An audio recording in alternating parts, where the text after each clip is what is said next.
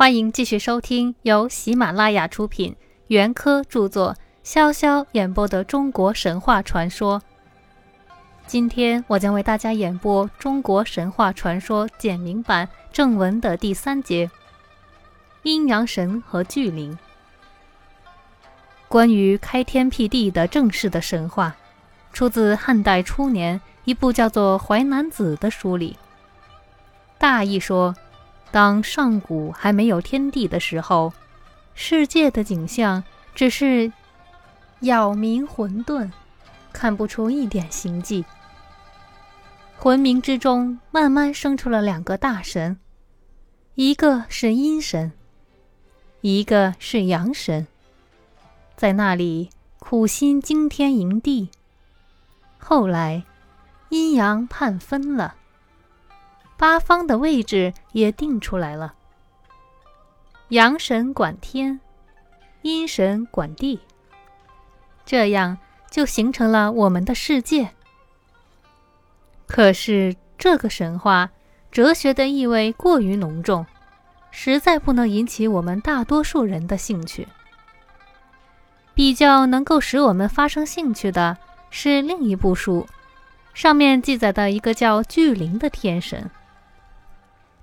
说他是和元气一起降生下来的，又叫九元真母，本领极大，能够造山川、出江河。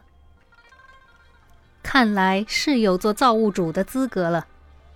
这神据说是出于分水的尾闾，原本是个河神。他曾经在华山显过一番手段，把那横亘在黄河中途的华山。手当脚踏，开而为两，使河水可以一直从华山经过，而不必绕道取行。至今，华山上巨灵开山的手脚印记还宛然存在，恐怕正是为了这类传说，道家方士们才把这可爱的河神推升到了开天辟地的造物主。可是。一经这样娇柔造作的雕饰，素朴的神话反而湮灭不彰了。说到河神巨灵，不禁使我们想到古代传说中那一对治理洪水的懒惰巨人夫妇的故事。据说，天和地刚刚建立起来的时候，大地上只有洪水泛滥，天帝就派遣巨人仆妇。和他的妻子两人同去治理洪水。这一对夫妇真可算是硕大无朋，他们的身子各有千里之高，腰围的大小差不多也就和身子的高相等。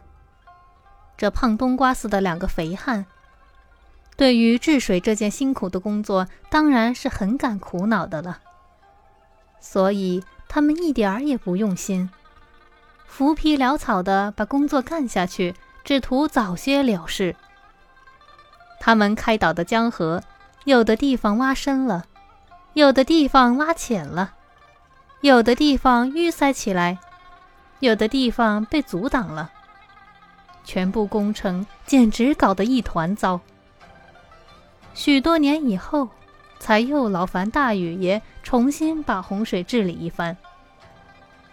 天帝恼怒他们的懒惰懈怠，就罢免了他们的职务，责罚他们赤裸着身子，一丝不挂，肩靠着肩站在东南角的大荒之中，不喝水也不吃饭，不怕冷也不怕热，只喝点天空中的露水便能充饥。一直要等到黄河的水澄清，才能让他们夫妇官复原职。但要黄河的水澄清，据说要海与河断绝交流，这当然是绝对办不到的事。